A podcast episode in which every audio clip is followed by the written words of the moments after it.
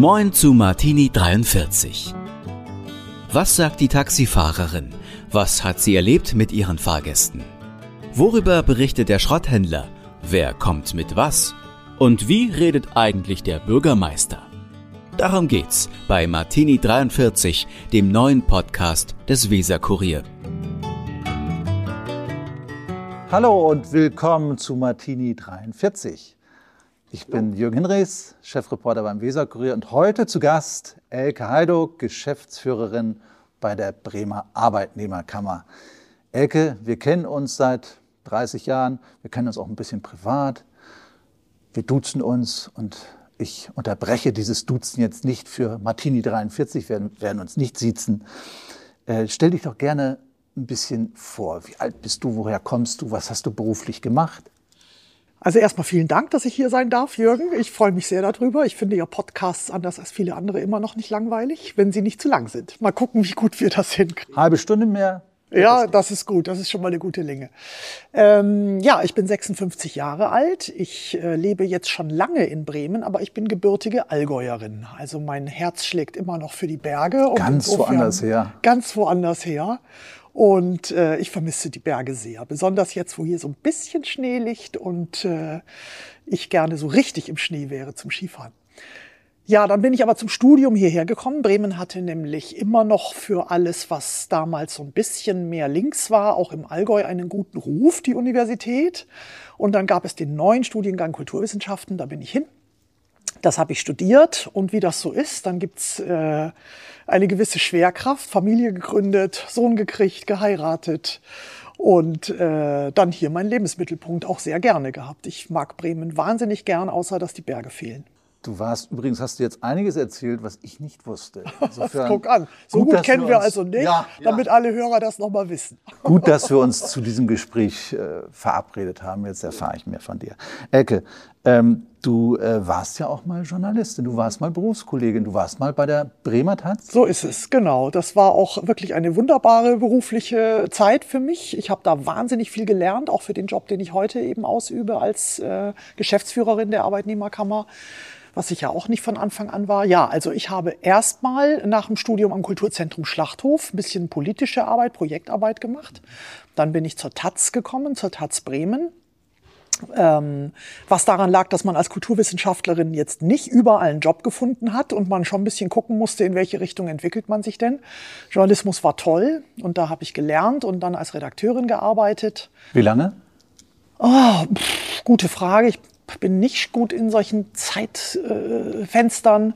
ich glaube, ich war da so sechs, sieben Jahre insgesamt.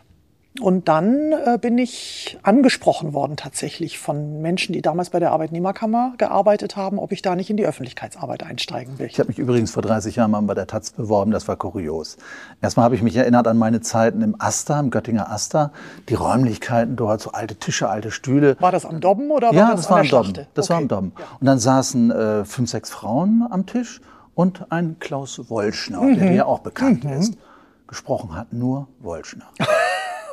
Die, Frau haben, die Frauen haben kein Wörtchen gesagt. Gesprochen hat nur Klaus Wolschner, ist so seine Art. Ich kenne ihn ja auch äh, vom Beruf her.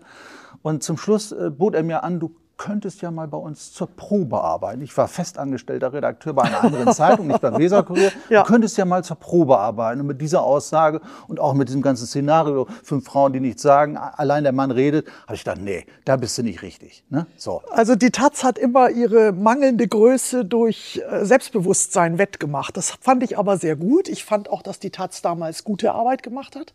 Ich habe nicht mehr am Dobben gearbeitet, da war die schon an der Schlachte, da haben auch alle gesprochen und nicht nur Klaus Wolschner. Gut. Aber er war natürlich schon ein bisschen Eminenz. Aber es gab auch andere Figuren wie Eva Rode, also äh, auch gestandene Journalistenfrauen, die mich angelernt haben. Das war schon sehr, sehr gut.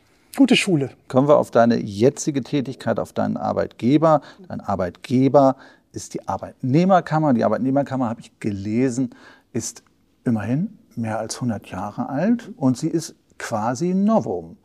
Äh, mehr oder weniger. Ein hundertjähriges Novum. Es gibt, ja, es gibt die Arbeitnehmerkammer in Bremen und es gibt sie noch einmal im Saarland, sonst nirgendwo. Doch, in ganz Österreich, in jedem okay, einzelnen österreichischen Bundesland. Ich sage in Deutschland.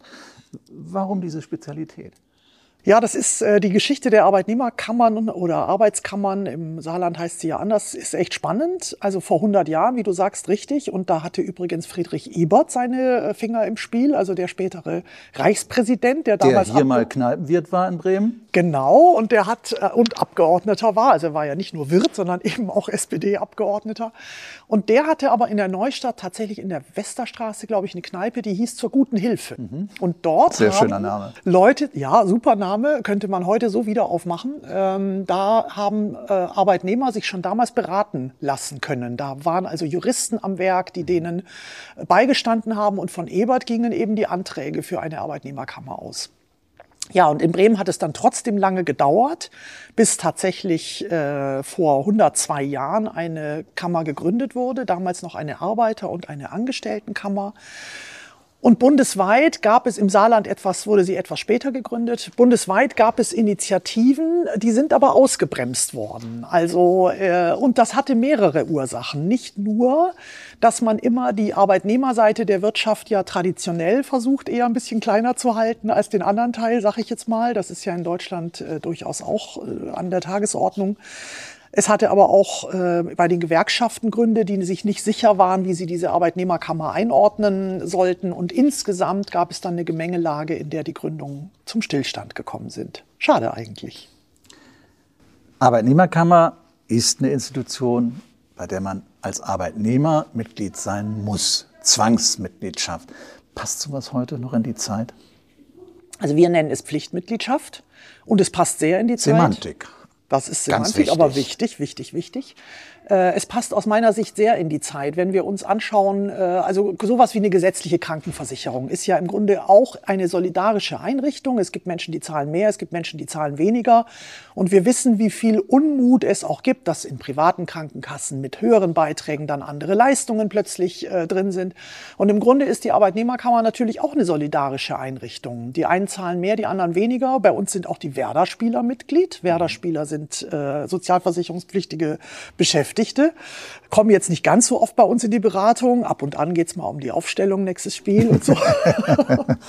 Aber natürlich kommt äh, häufiger eine angestellte Kosmetikerin, eine Pflegekraft, ein Leiharbeitnehmer, dem der seinen Urlaub nicht bekommt und der profitiert natürlich davon, dass die Beiträge auch von den anderen bezahlt werden. Aus meiner Sicht ist das ein Zukunftsmodell, solche solidarischen äh, Dinge und äh, je mehr wir auch eine Gesellschaft haben, in der es eben nach wie vor arm und reich auch bei den Angestellten gibt, kann man, finde ich, ruhig auch solche Systeme nutzen. Die sind einfach sehr tragfähig.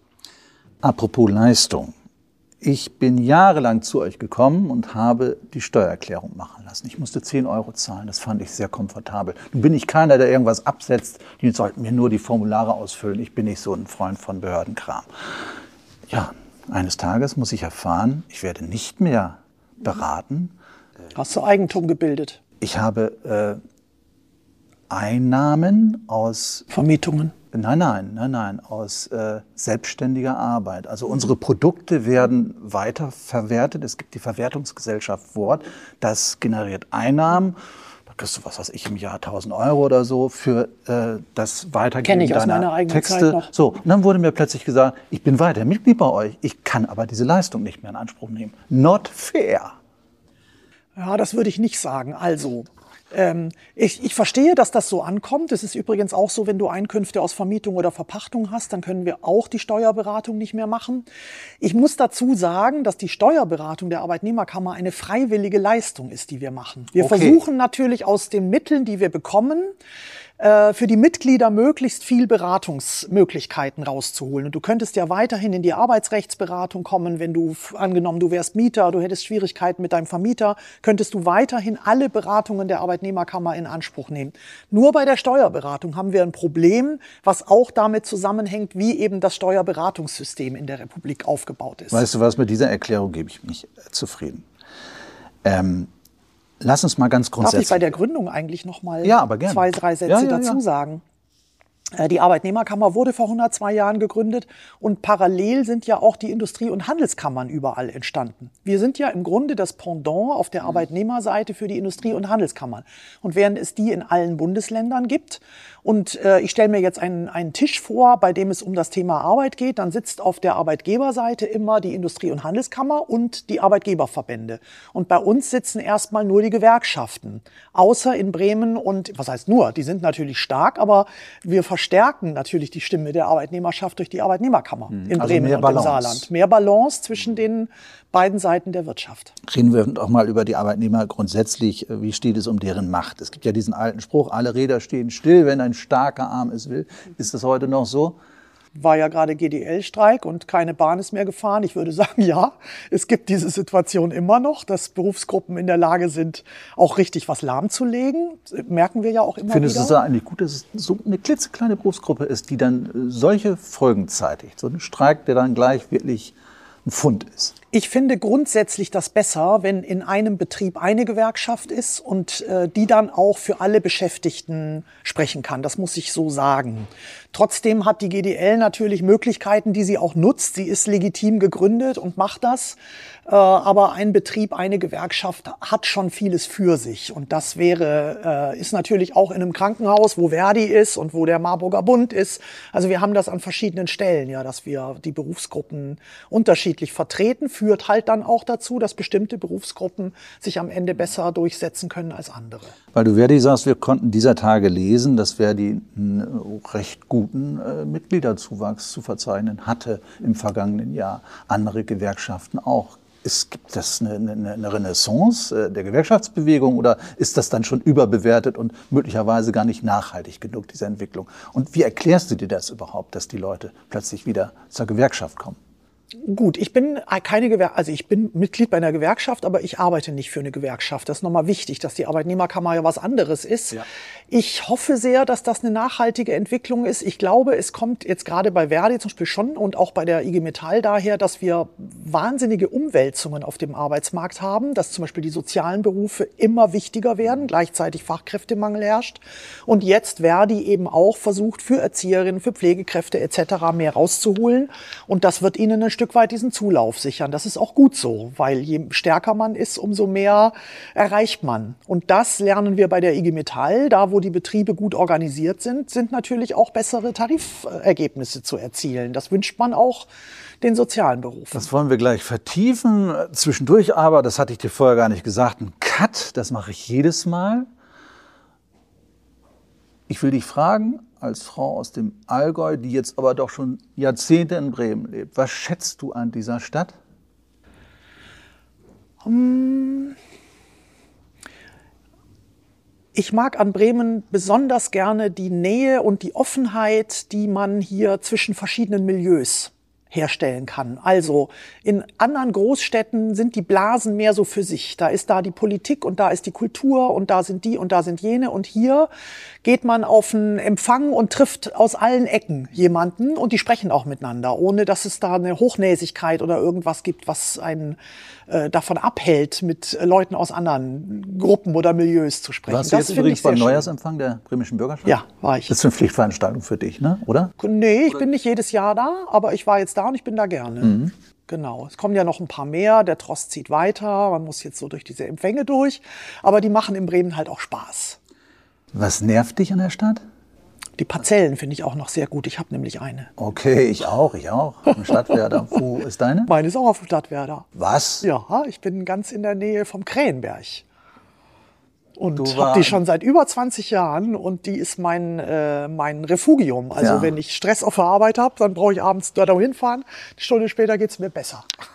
Geht mir auch so, meiner Frau. Du, ähm, jetzt äh, die Frage, was, das wollte ich ja eben, ich hob schon an, äh, fragen, was dir richtig auf den Senkel geht in der Stadt. Was magst du nicht an Bremen?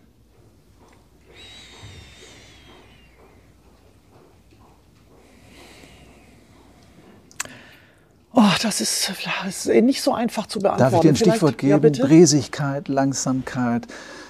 Äh, keine Freude äh, zu entscheiden, keinen Mut zu entscheiden. Mir geht das alles viel zu langsam. Mit. Ja, okay, okay, okay. Du sagst mir das jetzt ein bisschen vor, aber ich, ich schließe mich an. Gut. Dafür, dass wir, dafür, dass wir so klein sind und eigentlich so viele Möglichkeiten hätten, der Republik auch mal zu zeigen, irgendwie was geht, sind wir oft ein bisschen zu zaghaft. Also wir könnten noch ein bisschen mehr, mehr zeigen, was geht, weil wir hier das kleinräumig auch ausprobieren können. Und dieses, diese Laborsituation, so hat man ja früher mal gesagt, die nutzen wir in Bremen zu wenig. Jetzt hast du im Grunde die dritte Frage, die ich dann immer stelle, schon beantwortet. Was wünschst du dir für Bremen? Das ist es vielleicht. Oder willst du noch was ergänzen? Ja, nö. Einfach, dass wir noch innovativer werden, noch mehr gute Ideen haben und auf die Straße bringen.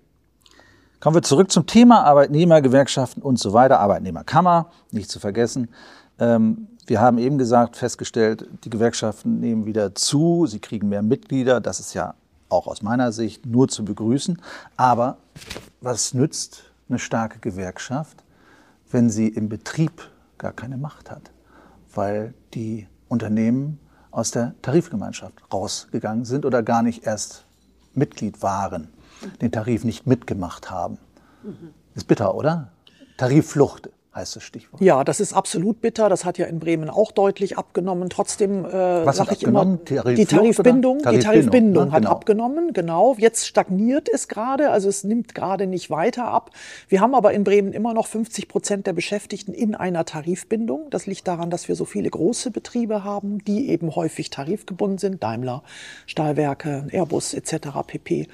Es ist völlig richtig, dass eine Gewerkschaft äh, braucht, auch im Betrieb ihre Brückenköpfe quasi. Und das ist zum einen der Tarif, das sind auch die Betriebsräte. Auch da haben wir ja ein mittlerweile großes Problem mit Union Busting. Und äh, das auch, das heißt, dass ähm, Gewerkschaft wirtschaftliche Tätigkeit im Betrieb vom Arbeitgeber sanktioniert wird. Ich drücke es jetzt mal so ein bisschen äh, äh, technisch aus. Also jemand versucht, einen Betriebsrat zu gründen und der Arbeitgeber äh, findet Möglichkeiten, demjenigen oder derjenigen vorher zu kündigen oder sie so zu behandeln, dass sie weiß, okay, das lasse ich mal lieber mit, der, mit dem Gewerkschaftlichen. Dafür gibt es ein rechtliches Instrumentarium? Das ist richtig. Dafür, ja, ach so, das, da, dagegen kann man vorgehen. So also mit Union Busting kann man vor, äh, vor Gericht gehen, aber du kannst dir vorstellen, der Nachweis ist sehr schwer zu führen. Mhm. Also das sind so Entwicklungen, die wir auch beobachten. Wir beobachten auch, dass äh, jetzt neue Betriebsformen, wir haben ja sowas wie Lieferdienste, ne? und da haben wir jetzt gerade Fälle, wo der Arbeitgeber sagt, ihr dürft keinen Betriebsrat gründen, weil äh, ihr seid gar kein richtiger Betrieb, ihr habt keine Leitungskräfte vor Ort. Also es gibt solche Fragen, die, die stellen im Grunde, dass unser Arbeitsmarkt sich so verändert und so rapide modernisiert immer noch. Das stellt eben auch so ein paar Mitbestimmungsstrukturen in Frage. Und dann können die zwar alle Mitglied bei der Gewerkschaft sein, können aber trotzdem keinen Betriebsrat gründen. Und da müssen wir besser werden, müssen wir auch mehr rechtliche Möglichkeiten schaffen. Mhm. dass Arbeitnehmer im Betrieb auch äh, mitbestimmen können. Mhm. Eine starke Arbeitnehmerschaft im Betrieb, äh, bedingt durch starke Gewerkschaften, bedingt durch äh, einen starken Betriebsrat, äh, aber eine Entwicklung, die ich jetzt sehe, Homeoffice. Homeoffice nach der Pandemie sind, äh, ich glaube, ihr habt eine Zahl rausgegeben, 42 Prozent der Arbeitnehmerinnen und Arbeitnehmer äh, bleiben den einen oder anderen Tag in der Woche zu Hause. Mindestens gelegentlich. Äh, ne, genau, das ist also äh, zu einem Massenphänomen geworden. Und es gibt eben viele, die sagen, das möchte ich, Work-Life-Balance und so weiter. Wie siehst du das? Also erstmal das Recht auf Homeoffice gleicht ja nur aus, dass wir nicht einfach Homeoffice als ein Privileg haben. Also wenn jemand nur, weil er privilegiert ist im Betrieb, Homeoffice kriegt, die anderen aber nicht, weil es kein Recht auf Homeoffice gibt, dann haben wir schon mal eine Ungerechtigkeit im System. Und deswegen ist das Recht auf Homeoffice keine schlechte Idee. Aber ich muss ja dann im Betrieb immer noch mal regeln, wie genau sieht's denn aus. Ich persönlich halte in vielen Bereichen nichts davon, dass Arbeitnehmer vollständig äh, weg vom Fenster sind und äh, der soziale Zusammenhang, den es im Betrieb einfach auch gibt, auch über Flurgespräche, das unterschätzt man völlig. Aber auch dadurch, dass die Qualität der Arbeit, du sprichst vom Journalismus, ja. bei uns arbeiten sehr viele politische Referenten, wenn die sich zwischendurch auch mal zufällig über Themen unterhalten, entsteht ein solcher Mehrwert, weil man über den Tellerrand guckt, den man, wenn man alleine vor der Glotze zu Hause sitzt, auf jeden Fall nicht hat. Das sehe ich genauso. Ich will ja auch meinen Spaß bei der Arbeit. Den Spaß ja. habe ich, wenn ich mit anderen zusammen bin. Ja, aber haben die den Spaß auch mit dir? Ja, ich hoffe. Deswegen gibt's aber ja Vereinbarungen. Also wenn man sagt, von fünf Tagen darf man höchstens zwei zu Hause arbeiten, dann komme ich natürlich auch Arbeitnehmern, die weite Arbeitswege haben, für die das einfacher ist, das Kind abzuholen, weil es nebenan in der Kita ist. Dann komme ich denen natürlich schon entgegen. Deswegen finde ich nicht, dass man Homeoffice jetzt verteufeln sollte. Aber es muss in einem bestimmten Rahmen stattfinden. Wenn man das aber exzessiv macht, dann gibt es für den Betrieb aus meiner Sicht, für die Gemeinschaft ein Problem. Naja. Gut. Man muss halt auch sehen, dass viele Unternehmen das ja jetzt auch nutzen, um äh, Büros mehrfach zu belegen. Das heißt, man, also es gibt dann richtigen Spareffekt. Der ist auch inzwischen beziffert bei den Betrieben, weil sie sagen, äh, wir können Büros abmieten oder wir müssen uns, wir müssen uns äh, flächenmäßig nicht so expandieren, wie wir das ursprünglich mal dachten. Wobei es umgekehrt jetzt wieder den Trend gibt, äh, speziell in den USA bei den großen Firmen, bei den großen Tech-Firmen, die sagen, wir wollen euch wieder hier im Büro sehen. Die merken, dass das nicht gut ist auf Dauer. Wenn das so exzessiv betrieben wird. In Bremen meines Wissens, wenn mir das richtig erzählt wurde, ist es zum Beispiel Kurt Zech, der sagt, bitteschön, alle wieder einrücken und Präsenz zeigen. Ne? Gut. Aber es ist doch gut, wenn man Dinge ausprobiert. Das ist doch ein gesellschaftliches Thema. Von wo arbeite ich? Was, was nützt der Arbeit mehr? Was nützt dem, der Psyche mehr? Was, was ähm, äh, schafft das gute Betriebsklima? Und ich finde, da sind wir halt noch im Aushandlungsprozess. Da spricht ja nichts gegen. Letzter Punkt, Fachkräftemangel. Da verstehe ich etwas nicht, was du mir vielleicht erklären kannst, weil du da einen spezielleren Blick drauf hast. Es gibt diesen Fachkräftemangel, der wird fast in jeder Branche konstatiert. Andererseits äh, gibt es äh, wieder mehr Kündigungen. Das habt ihr vor ein paar Tagen äh, der Presse mitgeteilt. Ihr habt 15 Prozent mehr Beratungen für Menschen, denen gekündigt wurde oder denen Kündigung droht. Ähm, äh, dann wird prognostiziert ein jetzt wieder Anstieg der Arbeitslosigkeit. Wie geht das überein? Auf der einen Seite ein Mangel und auf der anderen Seite dann diese Entwicklung, die ich gerade skizziert habe. Ähm, man darf sich den Arbeitsmarkt einfach nicht als einen einzelnen, als einen einzigen Klumpen vorstellen. Das sind ja viele verschiedene Ereignisse, die da parallel sind. Wir haben definitiv Fachkräftemangel und der wird auch definitiv immer heftiger werden. Und der sorgt ja auch dafür, dass Arbeitnehmer jetzt in einer anderen Situation sind, dass ein ITler sagen kann, ich mache aber fünf Tage im Homeoffice, weil ich habe meinen Lebensmittelpunkt auf Sylt. Das ist mittlerweile kein Witz mehr, sondern das kann der natürlich machen. Und der Arbeitgeber wird sagen, ja, Hauptsache, wir haben einen ITler bekommen. Es gibt Leute, die arbeiten vom Ausland aus, ne? Oder so, genau. Mallorca also das, das, ist, das ist so der klassische Arbeitnehmermarkt, der mhm. sich da jetzt bildet. Und dann haben wir andere äh, Bereiche, die sehr stark mit den Konjunkturen mitgehen. Die Logistik zum Beispiel ist eine typische, eine Riesenbranche in Bremen, die ganz stark konjunkturabhängig ist. Wie viele Waren werden von links nach rechts geschaufelt?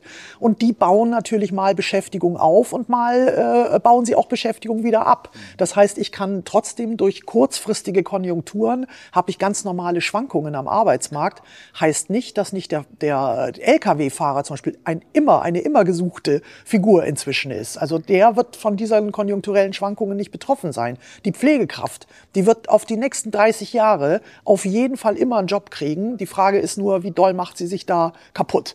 So, und äh, das, ist, äh, das ist halt die, äh, die große Frage, wie, wie wir diese verschiedenen Segmente auch mit unterschiedlichen Maßnahmen sozusagen begleiten? Das ist die wichtige Frage im Moment. Weil du das sagtest, wie sehr macht es sich kaputt? Das war ja auch Teil äh, dieser Pressemitteilung, äh, dass festgestellt wird, äh, dass äh, Arbeitnehmerinnen und Arbeitnehmer sich tatsächlich äh, wirklich zu viel zumuten oder ihnen zu viel zugemutet wird. Ist das, ist das etwas, ist, was man belastbar feststellen kann oder ist das einfach nur äh, gefühlt?